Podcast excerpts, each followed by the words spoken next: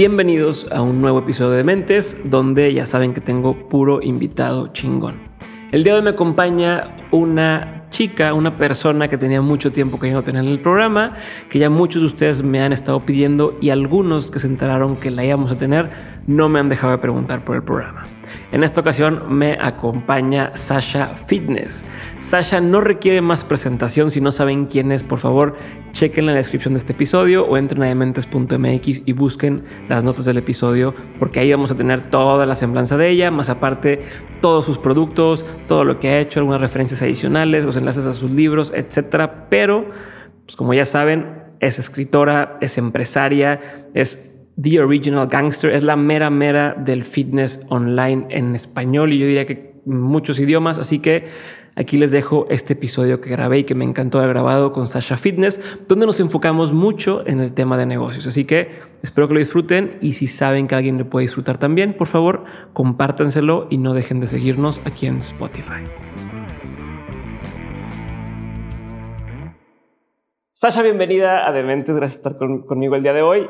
Yo sé que hoy ha sido un día un poco eh, difícil y distinto para ti. Sé que tus, niñas ya, volvieron a, a, la escuela, no sé cómo se dice allá, el kinder, la escuela, el colegio, pero sé que ya estás otra vez en actividades, sé que andas vuelta loca, entonces espero que, que esto te sea, te sea leve y te agradezco mucho eh, tu tiempo, ¿no? Voy a empezar con algo que ya, ya he escuchado un poco de esto en otros en otros podcasts que has hecho y en otras conversaciones. De hecho, le mando un saludo a Erika de la Vega y, a los chicos de Escuela de Nada que, que por ahí me, me, echaron la mano también para que sucediera algo de esto. Pero quiero entender lo siguiente, ¿no? Yo sé que tú empezaste en redes sociales, empezaste compartiendo en Twitter, bueno, antes es consulta, pero empezaste compartiendo en Twitter y de ahí te fuiste a Instagram, y hiciste YouTube y te convertiste en esta figura de cuando la gente piensa en fitness, piensa en ti, ¿no? Especialmente en Latinoamérica y, todas las personas hispanohablantes, que poco a poco también se sigue transformando y no nada más en, el tema hispanohablante. Pero yo quiero entender, cuando tú empezabas, ¿te imaginabas que esto era algo posible? Tú decías, ah, estoy, voy a empezar a construir esto para que en algún punto lo haga, ¿no? Porque en, tu época, cuando empezaste, o sea, cuando, ¿hace cuántos años ya de que empezaste? ¿Hace 10 años a lo mejor de que empezaste a hacer este? más o menos. Eh, no era como, ay, existen un chorro de personas en redes, y existen muchas mujeres en redes haciendo dinero de, de sus productos. No, el tema del fitness no era el, el común denominador, ¿no? no era como, ay, tengo 10 ejemplos que puedo eh, tomar en cuenta para hacerlo. Entonces quiero entender eso. Hoy para todos es muy lógico decir, no hombre, claro, Sasha pues está en la industria en la que todo el mundo quiere estar y, y qué fácil y qué padre y yo también quiero hacerlo y así como hacer. O sea, ya, ya hay ciertos pasos que yo podría seguir para poder copiar lo que tú hiciste, pero cuando tú empezaste no había eso. Entonces quiero entender, o sea, quiero que practiques esa parte, pero desde esa óptica, ¿me expliqué? Sí, sí, te entiendo perfecto. Qué, intro tan más larga, perdóname. no, bueno, primero, gracias por, por la invitación. Mira, sí, cuando yo comencé, todo esto era demasiado nuevo. El tema de las redes sociales, nadie se hacía conocido en redes sociales. El término influencer no es lo que es hoy en día, término que no me gusta, pero bueno, que se usa. Em, y todo se fue dando poco a poco. Yo realmente eh, comencé trabajando de forma independiente, dando asesorías, pero siempre supe desde, desde muy joven que yo no quería, número uno, cumplir horario. Yo se lo sabía. Tener un jefe, yo decía, no, no quiero. Quiero ser independiente porque hay demasiadas cosas que yo quiero hacer. Em, algo que me mueve a mí es la integridad. Entonces siempre supe que aquello que en lo que me iba a desarrollar lo iba a hacer con honestidad y siempre fiel a mis principios, a lo que me gusta y a lo que me hace feliz. Nada que me incomode, que no me guste, que, que no me denota, no lo voy a hacer porque uno vive una sola vez. Entonces, partiendo de esa premisa, eh, yo empecé a utilizar las redes sociales para compartir con la mayor cantidad de gente posible todo esto del fitness que a mí me apasionaba. Me fui dando a conocer, empezaron a crecer mis cuentas y me comenzaron a llegar muchísimas propuestas, muchísimas reuniones para que fuera imagen de marca, para que hiciera publicidad, para que hiciera... Y yo siempre me sentí incómoda con el tema de la publicidad porque yo sentía que estaba vendiendo mi nombre. No tiene nada de malo, pero no me sentía cómoda con eso. Y cuando algo pero te voy a interrumpir ahí.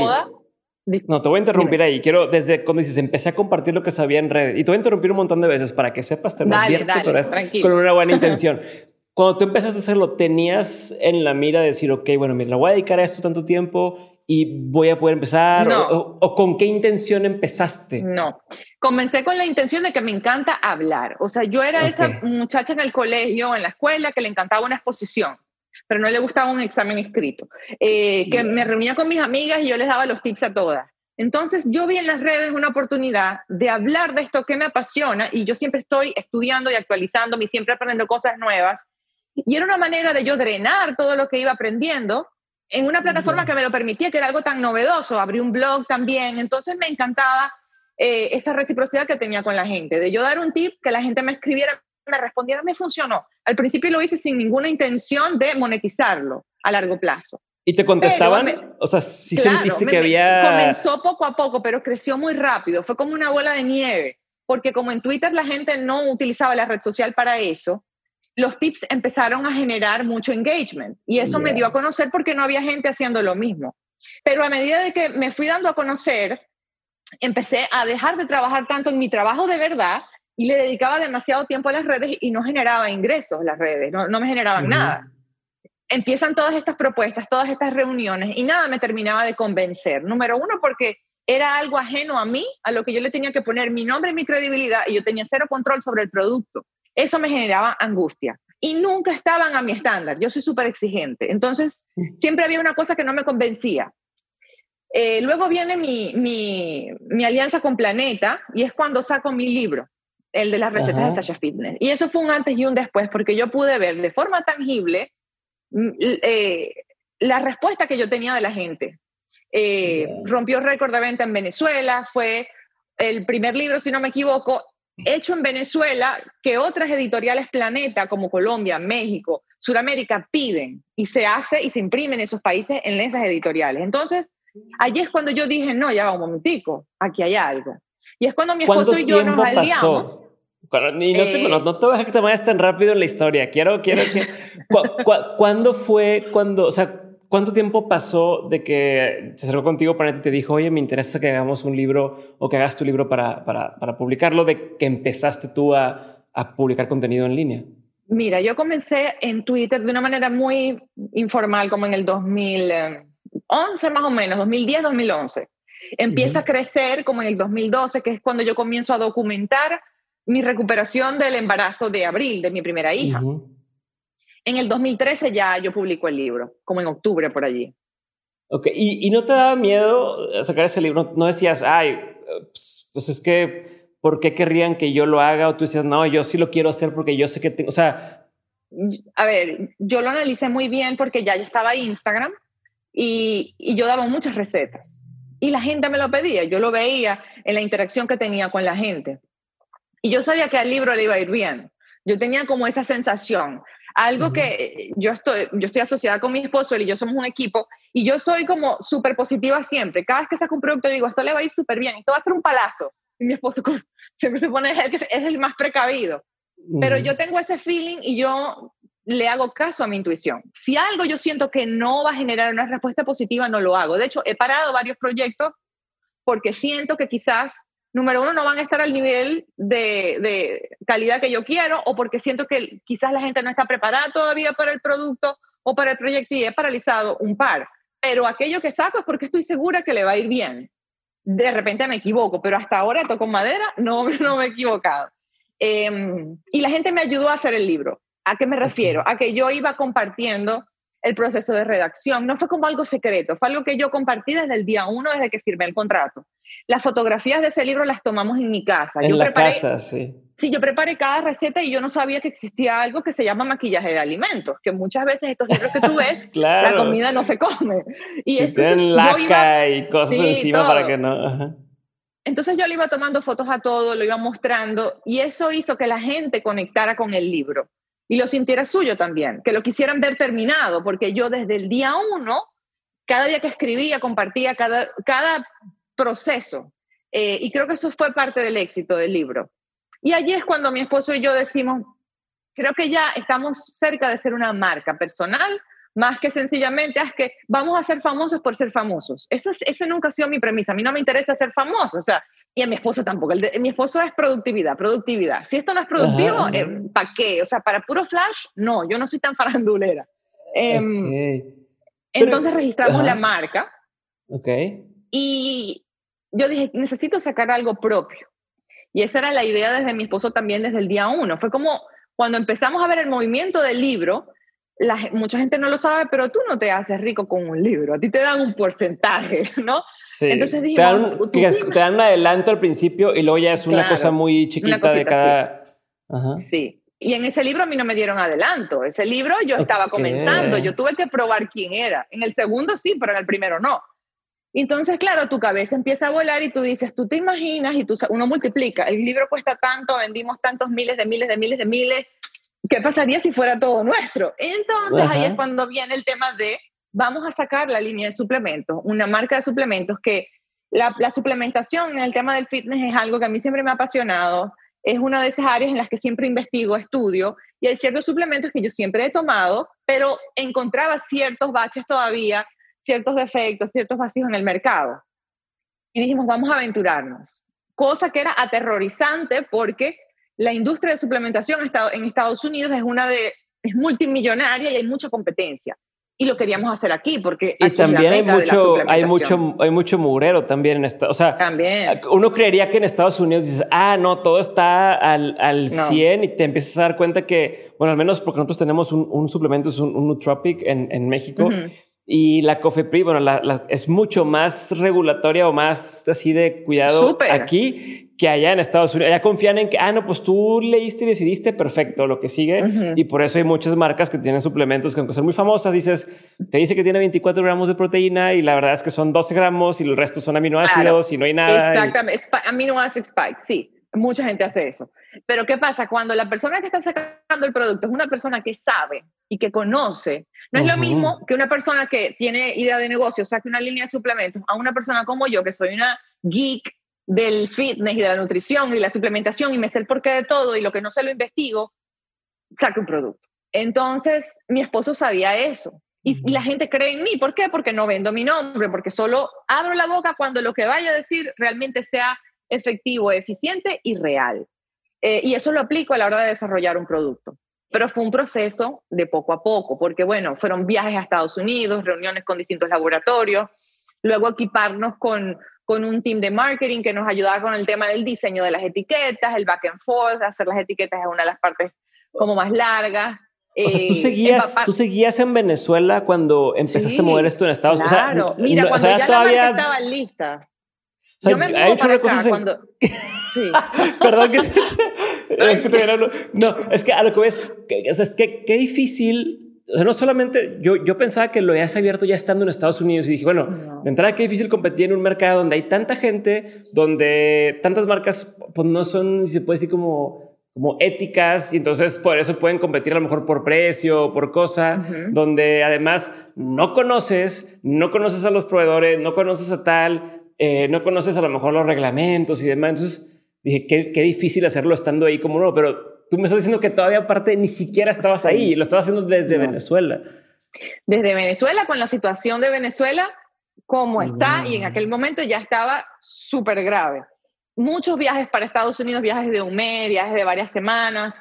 Nuestro equipo de diseño, de marketing, de atención al cliente, en su mayoría es de Venezuela y sigue en Venezuela. Nosotros tenemos, parte de nuestro equipo está en Venezuela y tenemos reuniones digitales y todo lo hacemos de esa manera, otra parte del equipo está acá. Entonces, bueno, toda la parte de imagen la hacíamos desde Venezuela y toda la parte del desarrollo y producción eh, se hace acá.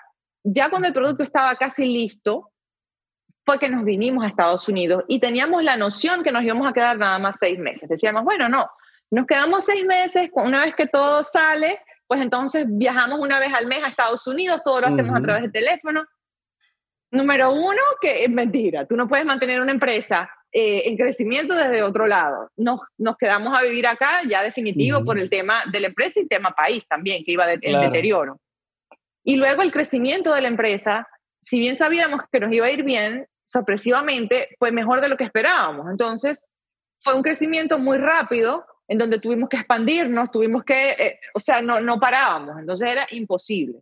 Y bueno, ya tenemos cuatro años de haber salido al mercado y gracias a Dios nos ha ido súper bien. Hasta el momento no hemos necesitado ni siquiera invertir en publicidad, como que bueno, vamos a invertir en publicidad, cero, no, no hemos hecho alianzas eh, con, no le he tenido que pagar a nadie para que promocione el producto, no he tenido que invertir en páginas para promociones, En algún momento quizás lo haremos, pero por ahora no preguntar. Lo hemos o sea, no es de que estés peleada con hacer eso, es no, simplemente no, no, ha habido necesidad y... No, no ha habido necesidad, no ha habido necesidad, pero, pero nunca descartamos la posibilidad de hacer estrategias de marketing, sobre todo con Google, con páginas así que te ayudan también. Pero bueno, sí, nos ha ido muy bien, pero creo que el éxito, la, la clave del éxito ha sido creer en lo que estamos haciendo, desarrollar un producto de calidad y la constancia. Pero, pero si tú me hubieses dicho hace 10 años, mira, que vas a estar haciendo esto, no, no, eh, quizás no me lo hubiese creído. Yo sobre la marcha voy inventando.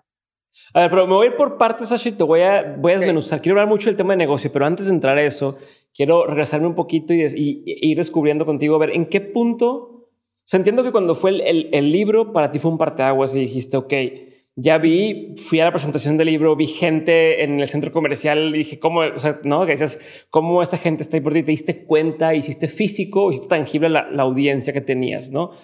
Eh, pero de ahí a decir, va, me va a ir muy bien con una marca de suplementos, pues es, un, es otro brinco muy, muy grande, ¿no? ¿En qué momento empezaste a entender y empezaste a darte cuenta de, ah, pues también puedo hacer esto y también se va a mover? Porque como bien dices, no trabajabas con otras marcas, no era como, como dijeras, ah, bueno, ya hice promoción a X marca de suplemento y le fue muy bien, entonces mejor ahora sí lo hago con la mía. O sea, mm. ¿cómo te fuiste dando cuenta del poder que existía o de lo que podía hacer o, fue una apuesta nada más? Yo nunca he hecho publicidad paga en ese sentido, eh, pero, pero sí decía, miren lo que me compré en el súper, me encanta, se los recomiendo, está buenísimo, y después el supermercado estaba agotado y me decían, Sacho, es que lo que recomienda se agota. Y yo era, en Maracaibo hay un supermercado muy conocido que la dueña estudió conmigo en el colegio. Yo recomendaba algo y me decía, Sacho, pero es que lo que recomiendas se agota. Y eso empezó a replicarse en Venezuela y empezó a replicarse en Colombia y empezó... Entonces tú lo empiezas a palpar. Em, pasaba con los libros, pasaba con las conferencias. Em, cuando cuando yo decidimos hacer el tema de la suplementación, apliqué la misma fórmula que apliqué con el primer libro. Voy a compartirlo con la gente. Los borradores de las etiquetas, las visitas al laboratorio, las muestras de sabor, las muestras de productos, todo de cierta manera, si bien no revelaba todo, porque uno se tiene que cuidar también del plagio, em, yo iba compartiendo el proceso, no era un secreto que yo iba a sacar una línea de suplementos. Entonces, cuando sale la línea de suplementos, por supuesto la gente ya lo esperaba. Eso es como cuando alguien va a lanzar una película, empiezan a mostrarte los trailers desde hace mucho tiempo antes para que tú tengas esa, esa emoción y lo, y lo quieras adquirir o ver o comprar. Eh, pero sí, siempre hay un riesgo. El que no arriesga no gana. Siempre te dan esos nervios. Hoy en día me dan menos nervios porque ahora sí puedo ver en números el comportamiento de, de, la demanda. Pero en aquel momento era mucho de, de adivinar, de estimar, de más o menos un feeling. Siempre hemos sido dentro de todo conservadores, entonces hacíamos un lanzamiento que pensamos que nos iba a durar un mes y se agotaba en una tarde. Entonces, sold out, Sasha, estás haciendo una estrategia de marketing para que esté... Y yo, no, no, ustedes no tienen idea la cantidad de productos, pero se mueve bien. Eh, y a través del ensayo y el error, pues hemos logrado estabilizar más o menos eh, la oferta. Pero bueno, sí, ha sido a través del ensayo y el error y del, y del riesgo inteligente. O sea, uno no se puede ir de boca tampoco, ¿no? Y, en el crecimiento de la empresa también nos portamos de esa manera. Toda la ganancia la reinvertimos en el crecimiento. No es como que, ay, empezamos a generar, dame, dame, dame, dame, ¿sabes? Como que eh, creo que hay que hacer negocios y, crear patrimonio de una manera inteligente también. No, y se me hace, lo que ves, se me hace la forma más inteligente lo que estás haciendo tú y que es algo que te recomienda todo el mundo, ¿no? Te dicen, oye, pues si vas a empezar a crear esta plataforma o esta marca o demás, eh, es mejor vender tus tus productos que, que, venderlos de alguien más, pero cuesta, o sea, es, mucho tiempo lo que a veces toma en lograr hacer eso y es mucho, pues, entre sacrificio y la gente se va por el dinero rápido y el dinero fácil. Eso es lo que te iba a decir. ¿Tú qué pensabas en ese? Porque seguro te dijeron un montón de veces, oye, pero estás loca, Sasha, no te cuesta nada, dile que sí y anuncia su producto en, en tu cuenta. Todavía me lo dicen, todavía. ¿Y qué? Mira, ¿De dónde sale esa convicción o por qué dices de que ni madres no lo voy a hacer Mira, y no te he jugado en contra? Yo soy muy terca, yo soy muy terca y, y, la gente que me conoce, mis amigos, mi familia, porque la gente le llega con propuestas de negocio a mis allegados. Se ríen porque yo he rechazado tanta plata, pero yo pienso, eso es pan para hoy, hambre para mañana. Y la gente está acostumbrada a esa gratificación instantánea y no quieren esperar. Yo prefiero a paso lento pero seguro. Número uno, a mí me gusta el dinero. Obviamente me gusta y, lo, y, y que venga cada vez más, hay que ser, pensar en abundancia. Pero no es lo que a mí me mueve, no es lo que a mí me mueve. Yo siempre, a ver, mi familia es una, está clase media alta, cuando yo era chiquita, les fue yendo bien poco a poco, trabajando, pero nunca he sido de esas personas mm, creciendo con demasiado dinero, nada que ver, normal. Y siempre fui feliz. Entonces yo siempre he partido desde que uno tiene que hacer su colchón y no cometer riesgos innecesarios. Si me va mejor, fenomenal. Pero si no me va mejor, igual soy feliz. O sea, yo no he tenido esa mentalidad de que voy a ser feliz cuando tenga más plata, voy a ser feliz cuando tenga más. Y creo que cuando piensas de esa manera te relajas. Como que esa, esa, esa, mm, como esa sensación de que se me está yendo la vida y tengo que hacer más y más y más y el que, está, el que está al lado le está yendo mejor que a mí. Mira, yo no miro el que está haciendo el de al lado. Yo soy como un caballo de carrera que me pone las cosas aquí para yo ir para adelante y no miro para los lados. Y no tengo como ese, esa presión, no tengo como ese hambre de quiero hacer demasiado dinero. Y creo que quizás ha sido como, como esa energía alrededor de mis proyectos lo que ayuda a que me vaya bien, porque lo hago eh, feliz, lo hago relajada, lo hago sin tener unas expectativas tan, tan altas a nivel económico, sino más bien mi expectativa es que le guste a la gente, que el producto sea bueno, que la gente se sienta feliz con el producto. Eh, ese ha sido más bien el, el feeling alrededor de, de, de, mi desarrollo. Pero ¿qué y creo que, eso me ayuda. Porque dices que no te mueve el dinero, pero ¿qué es lo que, sí te, qué es lo que, te, qué es lo que hace? La satisfacción, la satisfacción. La satisfacción de saber que a la gente le gusta mi producto, la satisfacción de ver que la gente consigue resultados con mis productos, la satisfacción de saber que mi marca, siendo una marca latinoamericana, ha sido posicionada como Amazon Choice, como bestseller, como que está compitiendo con los grandes del mercado aquí en los Estados Unidos. Ese tipo de cosas. A mí siempre me decían, pierdes demasiado tiempo escribiendo un libro y no genera tanto dinero. Es más rápido un ebook. Ganas mucho más. Y yo, sí, pero es que la satisfacción que me da tener un libro que está en una biblioteca, que yo cuando sea viejita voy a decir, es que yo tengo un libro publicado. ese, tipo de, ese tipo de cosas, el que mis hijas se sientan orgullosas de mí, que digan, wow, mira lo que hizo mi mamá. Wow, mi mamá fue para México y mira la conferencia que hizo. Esas cosas, no por lo que me van a pagar, sino la experiencia que me tocó vivir. Ese tipo de cosas me mueven más a mí. No tiene nada de malo si lo que te mueve es más la parte económica. Son distintos enfoques, pero, pero ese es el mío. Y en línea con eso, ¿cómo, cómo decides qué sí, qué no hacer? Porque, y no solo me refiero a cosas de alguien más, porque seguro te han llegado mil ofertas también, aparte de, oye, eh, haz un programa de radio o vente televisión o vamos a hacer tal cosa o te invito a actuar en tal lugar, ¿no? Seguro te han llegado mil de esas, pero seguro también tienes tú mil proyectos en el cajón, ¿no? Productos que quieres sacar, eh, cosas, iniciativas que quieres hacer y demás. ¿Cómo priorizas? ¿Cómo decides qué sí hacer, qué no hacer y en qué momento hacerlo? Yo estoy muy cerca y muy en contacto con la gente que me sigue y escucho lo que me piden y escucho el feedback. Entonces creo que eso es una de las cosas que me ayuda a mí a tomar decisiones. No, es que yo siento que esto por aquí no va, va más por este tipo de producto. Entonces eso me ayuda.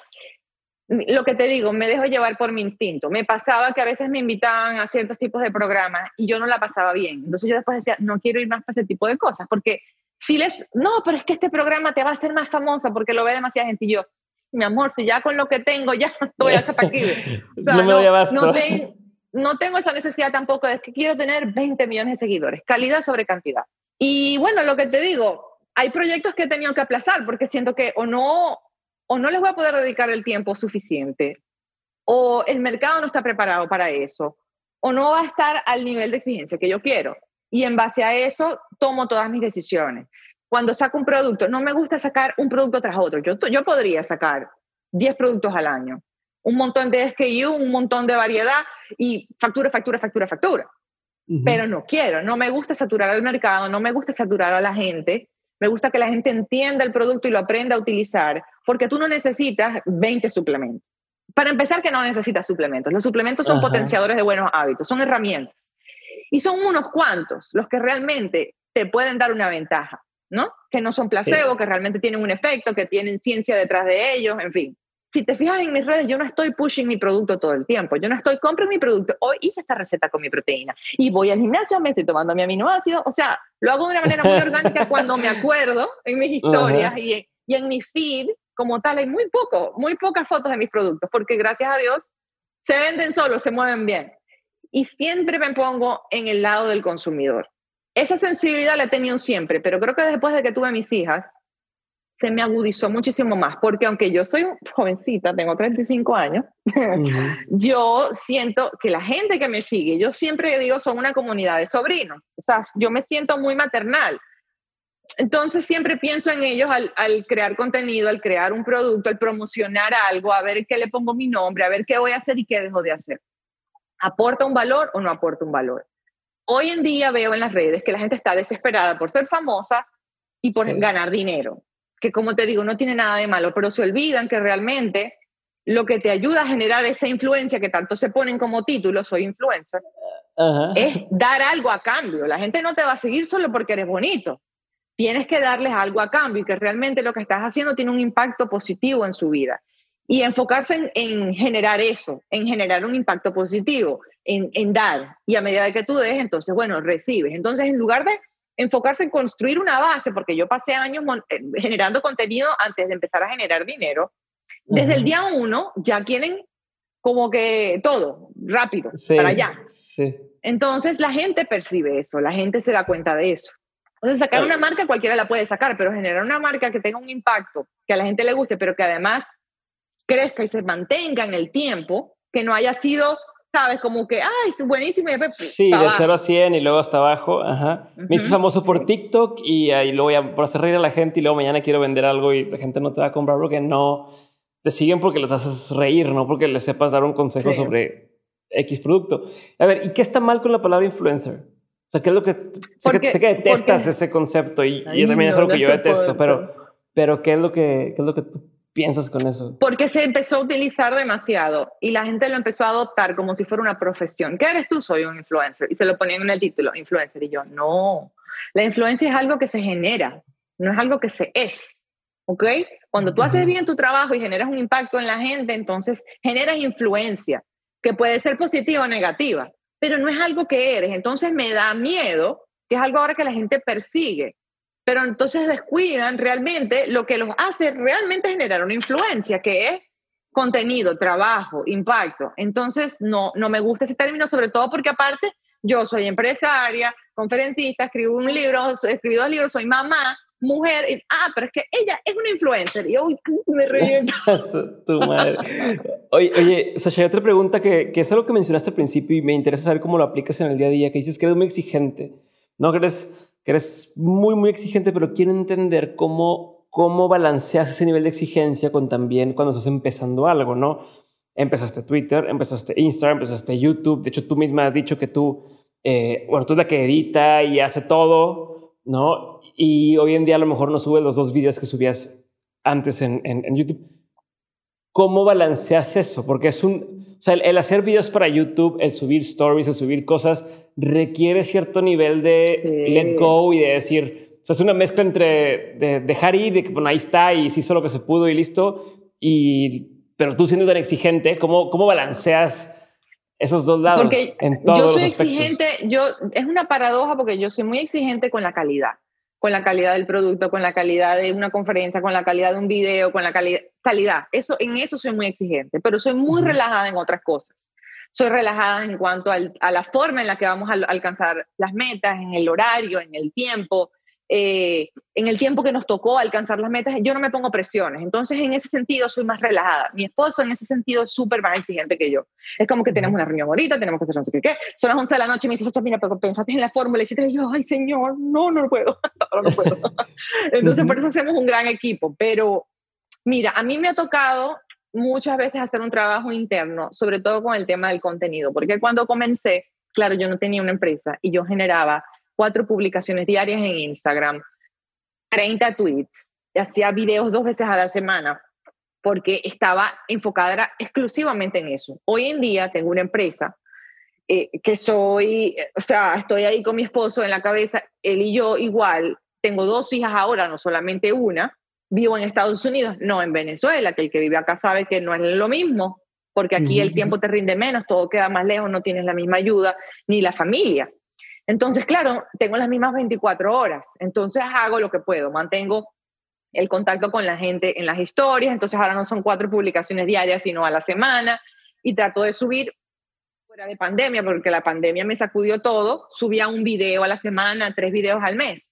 Pero luego de repente como que encuentro un hueco y empiezo con la intensidad y luego me relajo, pero siempre estoy activa con la gente a través de Twitter, a través de las historias, como para que sientan que siempre estoy ahí, que no fue que, ah, bueno, entonces ya hizo la empresa y ya se olvidó, chao. No, sino que uno va evolucionando y, y, las exigencias y las responsabilidades también incrementan. Entonces uno tiene que ir manejando esa ola. No siempre lo hago bien. Es ensayo y error. Y en tu faceta empresaria, ¿qué ha sido lo que más has aprendido? No, son cuatro años desde que abriste la, la parte de suplementos. Y bueno, entiendo que las conferencias, tú también lo manejabas como, como parte de empresa, pero desde que te dedicas a, a pues, la palabra en México le llaman emprendedor o o empresario, ¿qué, ¿qué, es lo que has aprendido? ¿Qué retos ha existido? ¿Qué te has dado cuenta que a lo mejor antes no entendías de ti y hoy dices, ah, esto no lo Mira, muchas cosas, muchas cosas, sobre todo una empresa en este país. Número uno, la importancia de la constancia, ¿ok? Eh, fundamental. Mismo ímpetu, misma disciplina, aun cuando el día no estuvo tan bueno que ayer. Dos, la mentalidad del empresario de que yo soy el empresario, entonces voy a, tener cuatro oficinas de una vez, tres secretarias, esto, esto. Eh, no. Tienes que aprender a hacerlo todo, desde el trabajo más chiquito hasta el más grande. Entender que hay que ir poco a poco, de menos a más, que es un trabajo constante y que al principio vas a tener que ponerte todos los sombreros de tu empresa.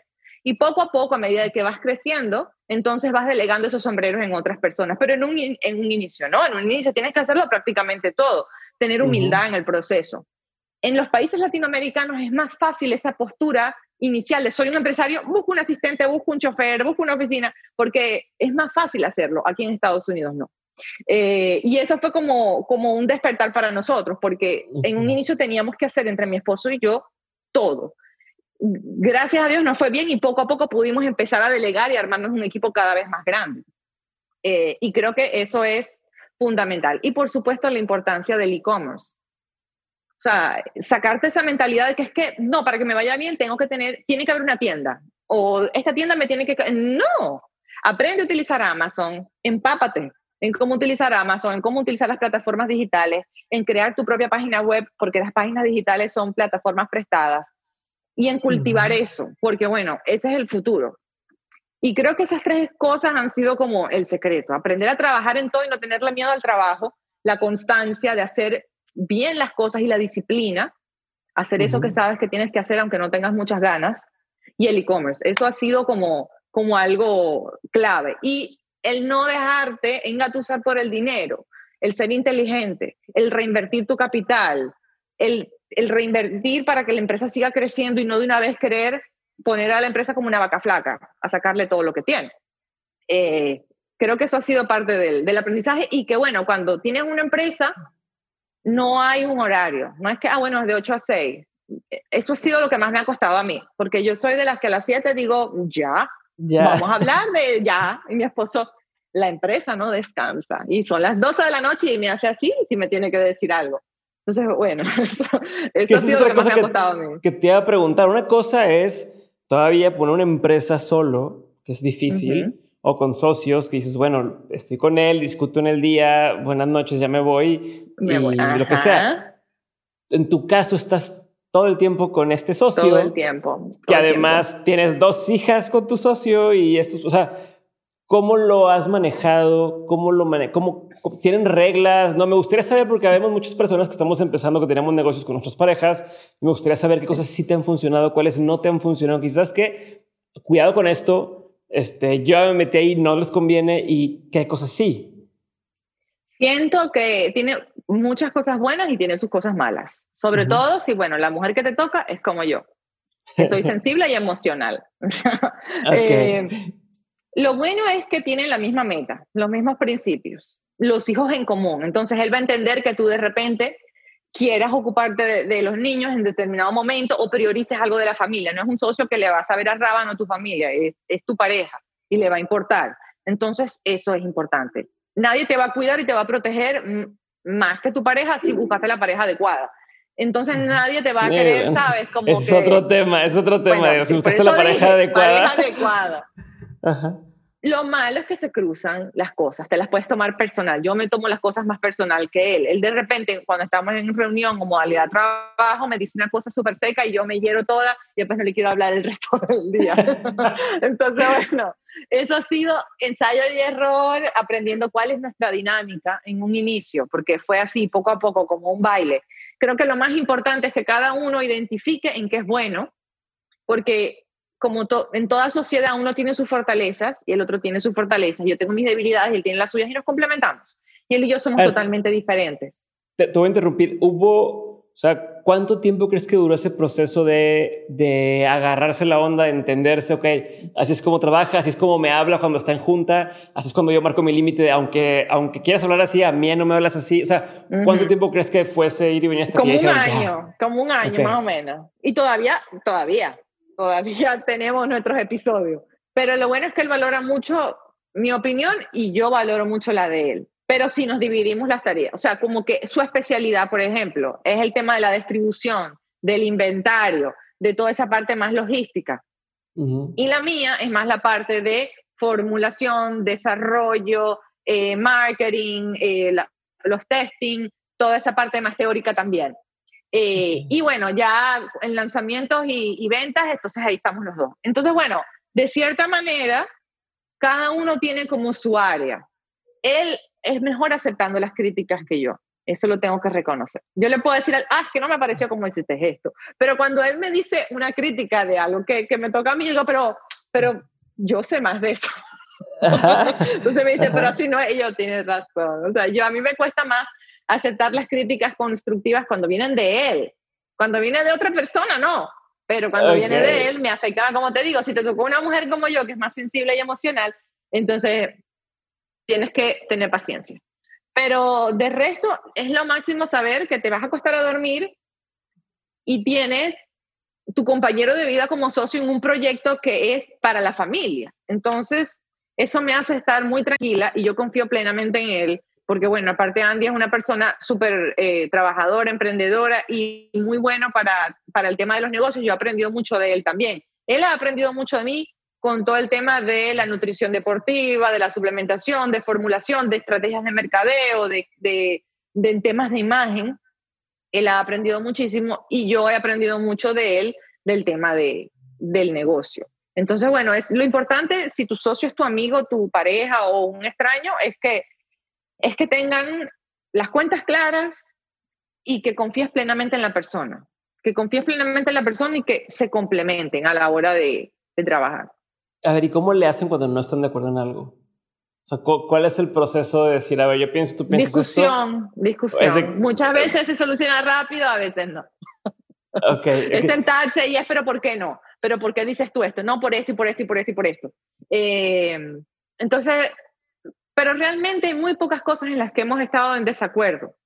A veces es en cantidad de lotes que vamos a sacar, o cuál producto va a salir primero, o qué color nos gusta más para la etiqueta, que realmente no, no, no trasciende mucho más. Eh, a veces yo tomo decisiones que las tomo ya, y muchas decisiones a veces él las toma sin consultarme porque yo confío en el criterio que él va a tener a la hora de manejar cierta situación. Eh, con el tema, por ejemplo, de la distribución, allí a veces hay hay discusiones por un tema de que no me gustó cómo se manejó esto o aquello, pero gracias a Dios, todos los distribuidores que tenemos los amamos. O sea, por los momentos no hemos tenido, pero... Y, a ver, ¿y cómo le haces una pregunta? ¿Cómo le haces cuando te sientes en la mesa de negociación con otros clientes? O sea, con, con a lo mejor con cadenas que van a mover tu, tu producto y más, están sentados los dos. ¿Te pasa que lo voltean a ver a él? Ya es este tema del machismo de de voltean con él a, preguntar cosas y no tanto contigo o, no. Si, sabes a qué me refiero, te ha pasado, porque yo lo he visto incluso y, y, no sé, veces que incluso cuando me iba a casar con mi esposa, nos íbamos a casar, íbamos a, a la junta de los del banquete, lo que sea, y me hablaban a mí como si, ah, no, pues es que tú eres el hombre y tú dices, cabrón, como, ¿qué está pasando, no? Pero sabes que a mí no me pasa tanto eso, porque yo tengo la, la, característica de que mi trabajo está allí para que la gente lo vea. Entonces, muchas veces el que se va a sentar conmigo ya me ha escuchado hablar o ya ha visto un video sobre mí. Entonces, algo que, que, que, yo he tratado siempre es no quedarme en, ah, que sí, sabes, en la imagen, sino en hablar y hablar con ciencia, con criterio, con, ¿sabes? Y eso se riega, la gente lo nota. No he tenido, el, el, machismo no me ha llegado por ese lado, sino más bien por el tema del consumidor. Me ha costado mucho que la gente entienda que mi producto es para hombres y mujeres. Eh, más, más viene por allí, porque el 80% de la gente que me sigue son mujeres. Gracias a Dios las mujeres son las que tienen la decisión de compra muchas veces y las marcas normalmente apuntan al mercado femenino, es por eso, porque el hombre no es el que sale y compra, la mujer normalmente es la que compra y normalmente cuando apuntas al mercado femenino te va súper bien, pero yo apunto a los dos, y, pero me siguen comprando más las mujeres. Y, y que el hombre haga ese clic de que Sasha Fitness produce productos hasta mejores que los de los que tú conoces cuando vas para GNC, quítate eso de la mente que porque yo soy una mujer y me ven así rubia, entonces ¿cómo va a ser el producto de ella mejor que el de, ¿sabes? Entonces, como que cambiarles esa, esa mentalidad, aunque cada vez hay hombres que, que lo han entendido, sí lo hay, pero no son la mayoría. Por allí es donde me viene a mí el machismo. Y yo soy una mujer que no es, mm, ¿cómo lo digo? No soy una mujer pasiva. Si yo estoy en una reunión y siento que me están subestimando, yo hablo. No se los digo, pero de cierta manera eh, hago, tengo muy buen sentido del humor, soy sarcástica, entonces una reunión conmigo no es una reunión súper seria, entonces empiezo a hablar, empiezo a dar mi opinión, siempre meto mi toque allí de humor y eso de una vez desarma a la gente y te empiezan a escuchar. Entonces no voy con esta mentalidad de, hmm", o sea, me van, ¿sabes? No, yo les doy, le doy la vuelta a la situación. ¿Qué tanto en tus decisiones entra el tema de la intuición y qué tanto es algo analítico? Hablando de negocios. Porque ya dijiste hace rato el tema de la intuición, ¿no? Y que me decía mi intuición, mi intuición. ¿En el día a día es práctico? O sea, ¿te sirve? ¿Lo haces? o sea, yo tengo mucha intuición, pero también analizo cada situación. Porque, como te digo, yo solo me aventuro en algo que estoy casi que segura de que me va a ir bien, porque analicé todo, tanto la parte intuitiva mía, pero también lo que veo en el mercado, los números, todo. Escucho a mi esposo lo que él me está diciendo también. Yo, por ejemplo, he estado por, estoy trabajando en una aplicación desde hace cinco años, una app, con un equipo maravilloso aquí en Estados Unidos y la gente me sigue, ¿y la app? ¿Y qué pasa con...? Y yo tengo parado ese proyecto porque lo que yo tengo en mente, que sé que le va a encantar a la gente, esa es mi intuición, a nivel analítico veo los prototipos, veo lo que me van entregando y no termino de sentir que va a llegar a eso que yo tenía pensado. Y ojo, es una aplicación que si la saco, va a ser un hit, porque es mejor de lo que está ahorita más o menos en el mercado. Pero yo no me estoy comparando con lo que está ahorita, yo me estoy comparando con lo que yo tengo en mi mente. Entonces, como a mí lo que no me, a mí no me mueve ganar algo extra, sino que realmente sea una cosa que, que sea buena y que deje algo positivo y que yo me sienta satisfecha, si no me da ese feeling, no lo hago. Y ya, lo analicé y es algo que tengo reuniones y reuniones y me reúno con la gente de Apple y me reúno con la gente de Google y me vuelvo a reunir y vuelvo a ver el proyecto.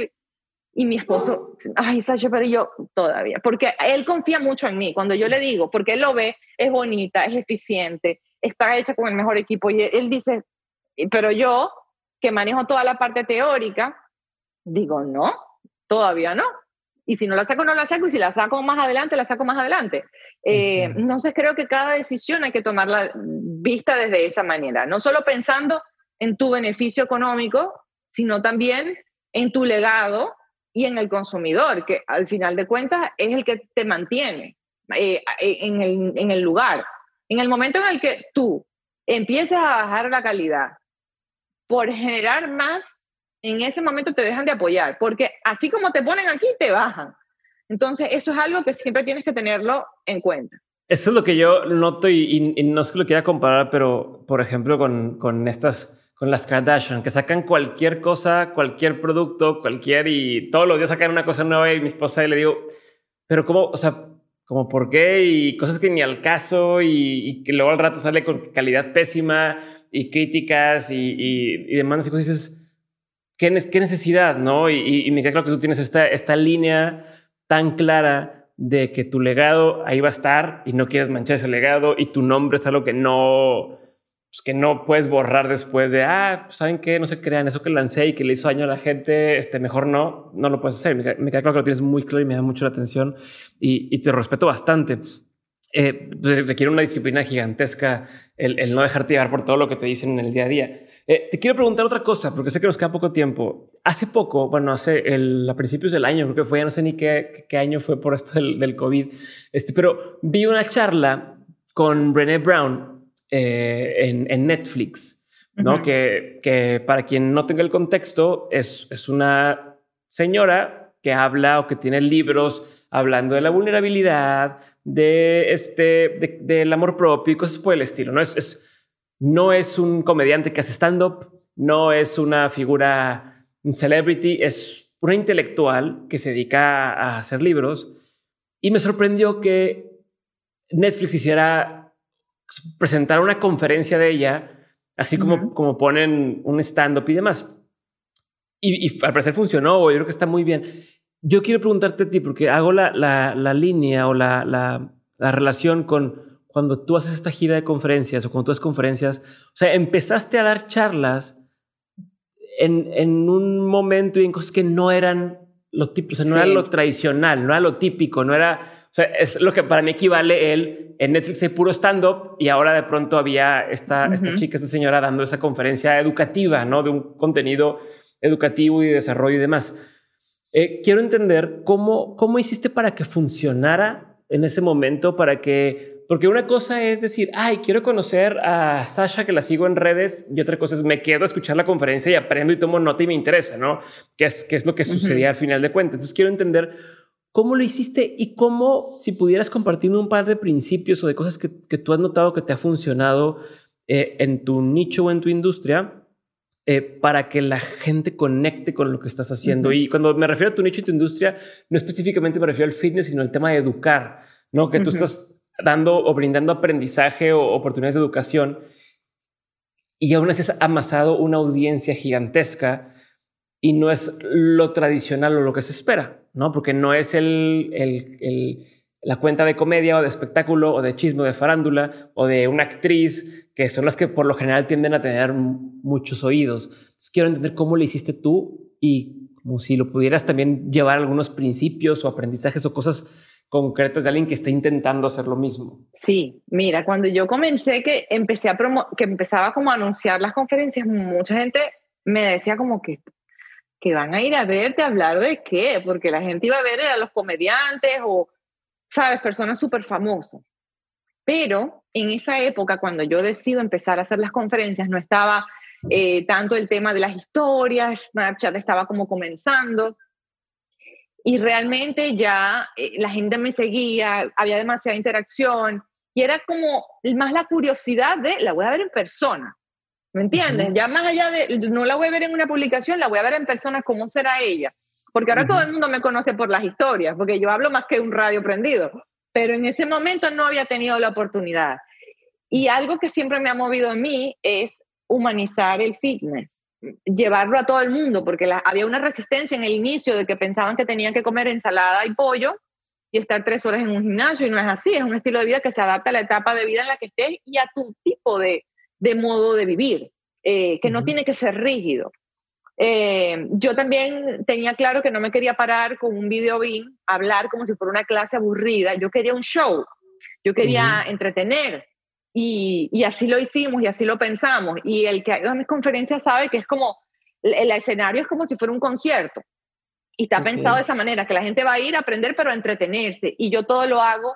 Hay ciencia, hay mucho contenido, pero hay mucha anécdota personal, hay mucha calidad humana, hay entretenimiento, hay sentido del humor, porque a mí me encanta el sentido del humor, me encanta hacer reír a la gente, me encanta que la gente vaya a algo mío y no sepan que, están yendo a reírse un montón.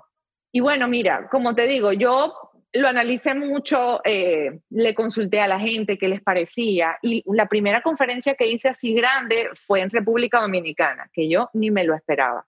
Y fue como, wow. Y recuerdo que esa, esa ha sido una de las más pequeñas, que fueron 800 personas. Pero estuvo soldado rapidísimo. Y después fue Colombia. Y Colombia ha sido uno de los países que más me ha llamado para ir. Fui a Cali, fui a Medellín, he ido a Bogotá un par de veces. Eh, y la última que logré hacer, he ido también a Panamá, Ecuador, en Guayaquil, en Quito, pero la última que hice fue en Ciudad de México, que era como un sueño para mí, porque aparte el público mexicano es súper exigente, súper exigente. Y ha sido la conferencia más grande que fue más de 5 mil personas. Wow. Grandísima. Y, y, en su mayoría gente de México, mexicana, que era lo que a mí me sorprendía. Eh, y sí, fue como te digo, empezamos pequeño y empezamos a ver la receptividad de la gente y empezamos como a hacerlas cada vez más grandes. No hago muchas por el tema de mis hijas, porque no me gusta dejarlas. Incluso muchas veces me las llevo. ¿Y porque lo hago? Porque es algo que me divierte. Más allá de la parte económica, porque realmente cuando yo llego a mi casa y veo las fotos y veo los videos, yo digo, ¿what? Como que eso estoy yo. Lo veo como si fuera en tercera persona y luego doy la conferencia dura casi dos horas y luego me quedo un montón de tiempo con la gente tomándome fotos, entonces es por la vivencia que lo hago. Y cuando, cuando la gente empezó a ver lo que yo estaba haciendo como el concepto, entonces se normaliza, ya a la gente le parece normal. Pero en el momento que yo lo estaba haciendo, mucha gente dudó que eso iba a ser un hit o que le iba a ir bien y demasiada gente. Una fortaleza que yo tengo es que yo no le paro bola a lo que me diga la gente. O sea, si a mí algo me da nota y lo estoy disfrutando, me sabe a rábano. Cuando yo comencé, mucha gente que vivía en mi ciudad o que me conocía decía, pero está loca, ¿quién le habla? ¿Qué está haciendo? ¿A qué le estás dedicando tiempo tú? Gente machista que le decía a mi esposo quizás, ¿y tú vas a dejar que tu esposo se vaya solo de viaje? Entonces, bueno, con todo ese tipo de cosas yo he tenido que lidiar. Eh, y cuando me Sí, pero quiero regresar a lo de la, o sea, cómo o qué has notado que funcionó, por qué funcionó Ok, ahí iba. las conferencias, por qué funcionó eh, lo que haces en redes, por qué funcionó, o sea, por qué siendo, entre comillas, un contenido que no es mainstream, ¿no? Y digo entre comillas, este, ¿cuál, cuál crees que fue la clave o que ha sido la clave para que, pum, tenga el éxito que mm. tiene? Mira, la gente estaba acostumbrada a escuchar sobre fitness y sobre nutrición de una revista como Women's Health y de tu entrenador, no de una mamá que parece tu amiga, que sabes que habla como hablo yo, que humanizar el contenido creo que ha sido algo primordial, conectar con la gente desde el lado humano, no que me vienen como una máquina de generar contenido, porque para eso está Wikipedia y las páginas en Internet. Yo quería ser y convertirme en esa amiga que te ayuda, que te da el tip, que te da la información, el que no me dé miedo mostrarme imperfecta, a mí no me interesa aparentar, me pueden ver así ahorita súper arreglada, pero me ven como una loca recién despertada llevando a mis hijas al colegio, no me importa que vean mi casa desordenada, no me importa decir un par de groserías y que me vean escuchar y que me, que, me escuchen hablar como una persona normal, no así súper posada todo el tiempo, que en mis embarazos muestro mi cuerpo en ese momento como está, no nada más cuando está súper bien, sino también cuando, cuando no está tan bien.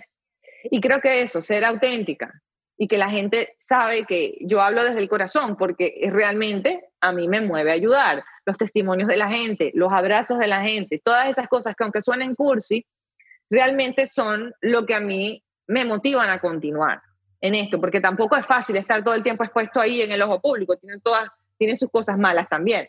Em, pero siento que la clave ha sido eso, humanizar, humanizar el contenido que estás dando, recordar que te está escuchando alguien igual que tú, eh, recordar siempre que muchas veces lo que tú vas a decir puede ser sacado de contexto, que tienes que contextualizar la información y generar información con empatía. La empatía es clave en absolutamente todo, ponerte en los zapatos del otro, escuchar a la gente, no tener miedo a recapacitar y a decir, me equivoqué.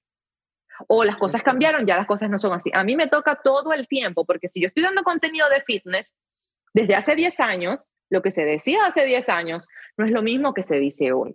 Entonces tienes que tener humildad para decir, ¿sabes qué? Eso que dije en ese artículo ya hoy no está tan vigente, porque ahora dicen esto.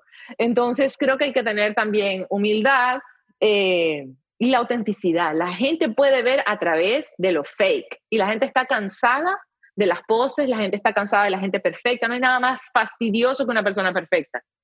Eh, entonces creo que eso es importantísimo, sea lo que sea que tú vas a hacer. Ni de las perfectas, ni de ahora estas personas que se tiran el piso todo el tiempo y ah, agarraron el trend de, no, mira lo imperfecto que soy. Y, es, y lo imperfecto que soy. Porque, lo, porque lo, lo, deshumanizan. O sea, cuando tú humanizas el contenido y te muestras real, como tú eres, que uno tiene unos días en los que uno está súper productivo, eficiente, on top, y hay días en los que eres un desastre, que existe ese equilibrio y la gente lo pueda ver, que tengas la capacidad de reírte de ti mismo y de tener el sentido del humor. Creo que la gente subestima el sentido del humor. El sentido del humor te lleva lejos. O sea, una situación de tensión la puedes derrumbar con sentido del humor. Cuando te metes en problemas que las redes se te ponen agitadas, el sentido del humor, el reírte de ti mismo es lo que te puede ayudar. Eh, y eso, el ser auténtico. Y si tú auténticamente eres una persona extremadamente positiva, pues bien, yo no. Yo tengo mis días súper positivos y días en los que estoy súper negativa, y también lo digo. Eh, y la gente me siente como una amiga. A mí cuando la gente me ve, no me, no me saludan, ¿sabes? Con, con elegancia. A mí está y me abraza y salen corriendo. Porque es como si me conocieran de toda la vida. Y eso es lo que me gusta. Sí, que sigues siendo la persona que eres en todos lados. No el personaje y luego se ve a la vida real o el personaje. Y eso a la gente supongo que le gusta bastante.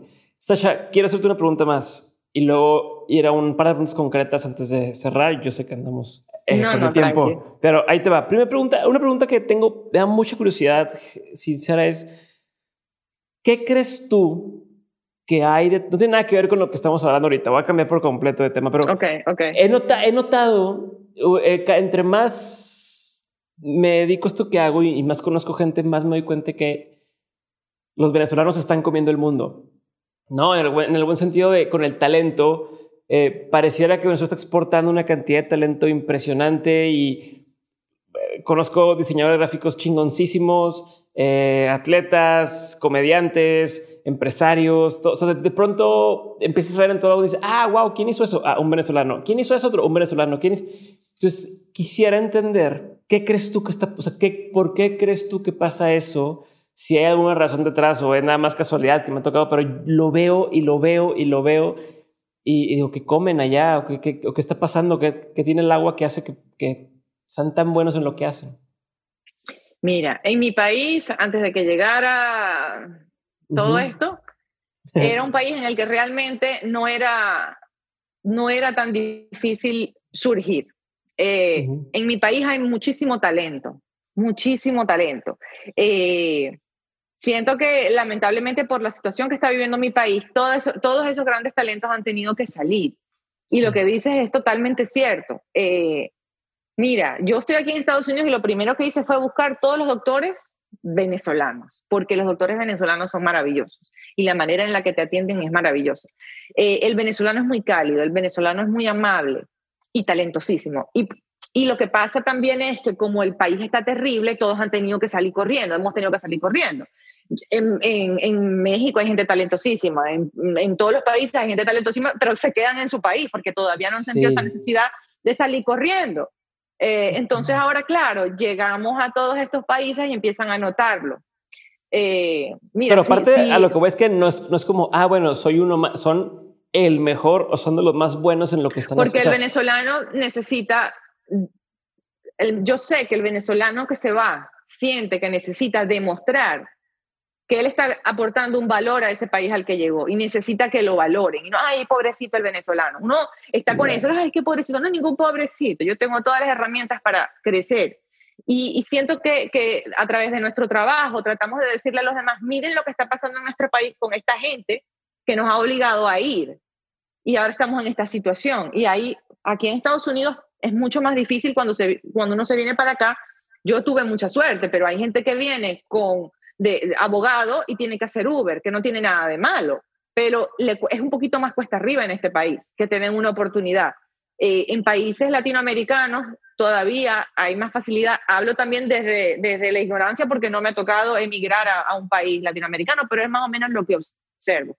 Pero sí siento que es nuestra manera de decir, mira lo que hizo esta gente, ahora estoy acá, pero yo no vine a pedir limosna, mira lo que yo puedo aportar y creo que, que, me encanta que lo digas y que lo reconozcas porque muchas veces nos hablan de nosotros es por las malas noticias, ¿sabes? Por, porque, Pero nosotros somos más que nuestros problemas, el venezolano es más que sus problemas y yo sé que llegará el momento en el que muchos de esos venezolanos van a regresar o vamos a regresar, yo no sé, pero ojalá que sí, a construir el nuevo país, porque creo que, que ya pues, que el karma tiene que existir, que, que esa gente se tiene que ir ya. Perfecto. Sasha, voy a hacerte unas preguntas que le hago a todos los invitados. La pregunta es concreta, la respuesta no tiene que serlo tanto. Respondes y avanzo a la siguiente. Uy, tú, sabes que me, lo tú no sabes lo que me cuesta a mí ser concreta. no, pero ya, pero ya sé que tienes tu clase de natación ahorita, con, tu hija tiene clase de natación, entonces no, no, no nos queda de otra. ¿Sale? Ok. Ahí va. Pregunta número uno. ¿Cuál ha sido uno de los peores consejos que te han dado? Que las redes sociales van a morir, que me dedique a la televisión. Todavía recuerdo quién me lo dijo. ¿Cuál ha sido uno de los mejores consejos que te han dado? Mi papá, cuando, cuando le dije que me quería dedicar a esto, me dijo, si te gusta, hazlo. Eso ha sido como que en lo que se resume mi vida. Si me gusta, lo hago. Ok. ¿Cuál ha sido un consejo que tú dabas antes y que a lo mejor hoy dices, ya no es tan buen consejo o ya no lo daría? Que tú creías que era buen consejo en ese entonces. Que a juro tienes que comer seis veces al día, cada tres o cuatro horas, porque eso te va a ayudar con tu metabolismo. Falso. Tú puedes comer tres, puedes comer dos, puedes comer cinco, las veces que tú quieras comer. No tiene un impacto importante sobre tu metabolismo, es solamente genera un efecto térmico, pero el impacto es mínimo al final del día. Calories in, calories out, o sea, balance energético. Perfecto. Oye, ¿puedes decir algo de tu nuevo producto o no? Sí, voy a sacar un producto, todavía no quiero decir el nombre, no sé si ya va a estar a la venta, pero ayuda con todo el tema de la salud adrenal, de, con el cortisol, ayuda a bajarlo. Eh, está compuesto por componentes naturales, tiene adaptógenos, ayuda muchísimo con la calidad del sueño, con el sueño profundo, pero no tiene, no te va a hacer dormir, te va a hacer que cuando te quedes dormido ese sueño sea reparador, ayuda a la regeneración luego de un entrenamiento importante, con el tema del... Es fabuloso, pero bueno, ya luego te diré, les enviaré para que lo prueben. Buenísimo. Siguiente pregunta. ¿Qué opinión tienes que poca gente comparte contigo? No, no me gusta Game of Thrones. ok, ok, se vale, se vale. ¿Qué es algo que la gente no sabe de ti y que si supiera le sorprendería? Es que yo lo he dicho todo. Mm, déjame ver. Bueno, tu audiencia seguramente no conoce muchas cosas sobre mí. Bueno, mira, desde chiquita yo tenía mi mente empresaria porque me acuerdo que vivía en un edificio y yo, mi abuela me hizo un préstamo, entonces empecé eh, con ella, me enseñó a coser y empecé a vender forros de lentes de tela. Y yo iba piso por piso, así chiquitita, toda cute, vendiendo bolsitas para los lentes, los vendí todos, entonces le pagué a mi abuela, compraba más tela. Y así empecé, y así hice mi primera platica. Y luego empecé a vender favores, porque yo era como que tenía muchos tíos y cada vez que iba para casa de mis tíos y mis abuelos me pedían millones de favores, hasta que dije, voy a montar una tienda de favores. Cada favor un fuerte, me acuerdo que costaba. Y la gente va y va, me compraba sabores. Y después empecé a vender gelatinas en el frente de mi casa. Entonces, bueno, el tema de empresarial lo he tenido desde siempre. Ok, eso me gusta, me gusta. ¿Qué libro, película, documental, pieza de arte, lo que sea, marcó una antes y después en tu vida? O sea, que hayas dicho, vi esto o leí este, libro y me cambió la forma de pensar por completo, o fue un abrir de ojos que no tenía. Bueno, no, eh, no sé si me ha pasado eso, sí, eh, me ha pasado con cosas poco a poco, pero algo reciente fue cuando leí este libro de Five Love Languages, no sé si lo has leído. Sí, sí, sí. Los cinco lenguajes.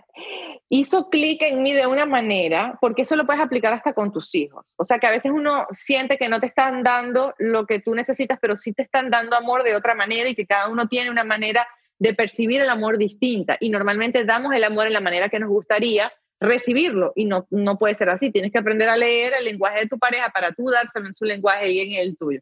Entonces, ese libro, si tienes pareja, por favor, cómprenselo, léanlo varias veces porque fabuloso. 100%. A mí de ese libro, que, lo que, algo que, me, que yo no había terminado de entender de ese libro, y luego me lo explicó, no si fue Le Llamas o alguien así, que, que lo primero con lo que te quedas en ese libro, cuando lo ves desde el lado del ego, es, ah, no, es que yo interpreto el amor de esta forma, entonces no sé, yo necesito que sean afectivos conmigo, entonces quiero que mi pareja sea afectiva conmigo, ¿no? Es como el de, ah, aprendete cuál es mi lenguaje para que me puedas hacer. Cuando me cayó el 20 de que, a ver, no, la idea es que tú entiendas la otra persona cómo, cómo tiene de, para entender que le estás dando cariño y entonces preocuparte o intentar darle amor de la forma en que esa persona lo recibe o lo entiende o lo ve. Exacto. Y fue donde es un pequeño cambiecito que dice, ah, tan sencillo era nada más darle la vuelta a eso y hacerlo. Entonces, sí, mí me, me, hizo verlo así, este, que creo que no, no, no, había entendido por, por estar tan centrado en mí a lo mejor. este, para quien va empezando hoy a hacer, a recorrer el camino que tú ya recorriste, ¿cuál sería algún, algún consejo o algún tip de, ¿sabes qué? Eso es lo que más me funcionó a mí. Encontrar eso que te encanta aunque los demás no lo entiendan, porque va a haber gente que no lo va a entender porque no está en tu mismo camino. Encontrar eso que te encanta y buscar qué te diferencia del resto. Porque todo está inventado ya, solo tienes que ver la manera innovadora de darle la vuelta y ser diferente en eso que te encanta.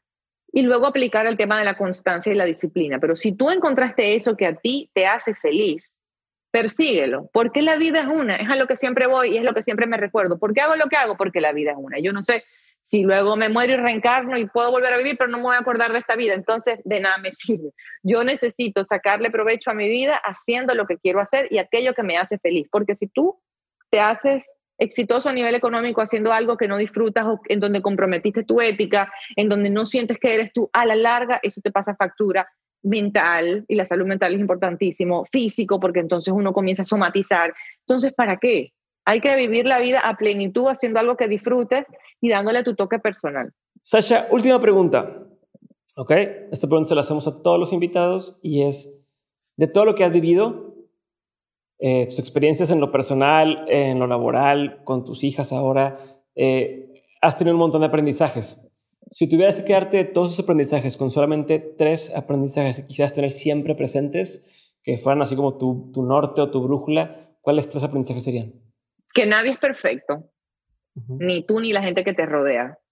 Y en el momento en el que tú reflexionas en ese concepto, todo es más fácil, porque dejas de esperar tanto de la gente y de ti mismo. Como que entender que sí, está bien querer mucho, pero entender que nadie es perfecto y aceptarte a ti y a la gente como es. Eso me parece importantísimo porque ni tu pareja, ni tú, ni tus hijos, nadie va a ser perfecto. Y creo que cuando entiendes eso y lo asimilas, eso te va a ayudar muchísimo en tu vida. La importancia de la disciplina. La disciplina cuando tienes una empresa, cuando tienes hijos, cuando estás, quieres estar en forma y saludable. Eh, la disciplina es la clave del éxito en absolutamente cualquier aspecto de tu vida, porque la motivación es efímera y la gente quiere aferrarse a la motivación. ¿Qué hago para motivarme? Y hoy no estoy motivado. Y la motivación siempre es en el momento inicial o por un tema hasta hormonal, porque hormonalmente estás mejor ese día y te sientes mejor. Ese día tienes la serotonina más arriba y eso tú sientes que estás motivado. Y es un tema químico también tuyo. Entonces, apoyarte allí nada más te va a garantizar el fracaso, porque entonces cuando se te vaya la motivación, ¿qué vas a hacer? La disciplina es importantísimo. Y recordar la mortalidad, que nos vamos a morir todos vamos para allá. A mí no me gusta pensar en eso y yo digo que yo me voy a morir de 110 años, pero cada vez que recuerdo que este día y este minuto no lo voy a recuperar, entonces si en este momento estoy perdiendo tiempo preocupándome, triste o estoy en una situación que no me gusta, digo de para allá va. Porque yo sé que a veces hay momentos en los que la tristeza no supera y no hay nada que hacer o que alguien está realmente deprimido y ahí tiene que buscar ayuda. Pero si estamos, por ejemplo, perdiendo tiempo preocupándonos por algo, la vida se te puede ir en cualquier momento, me ocupo y ya. Entonces, recordar eso te ayuda también a vivir con más intensidad, a sacarle provecho al día, a tratar de ser esa mejor versión de ti, si es posible. Creo que esas son las, las tres grandes cosas.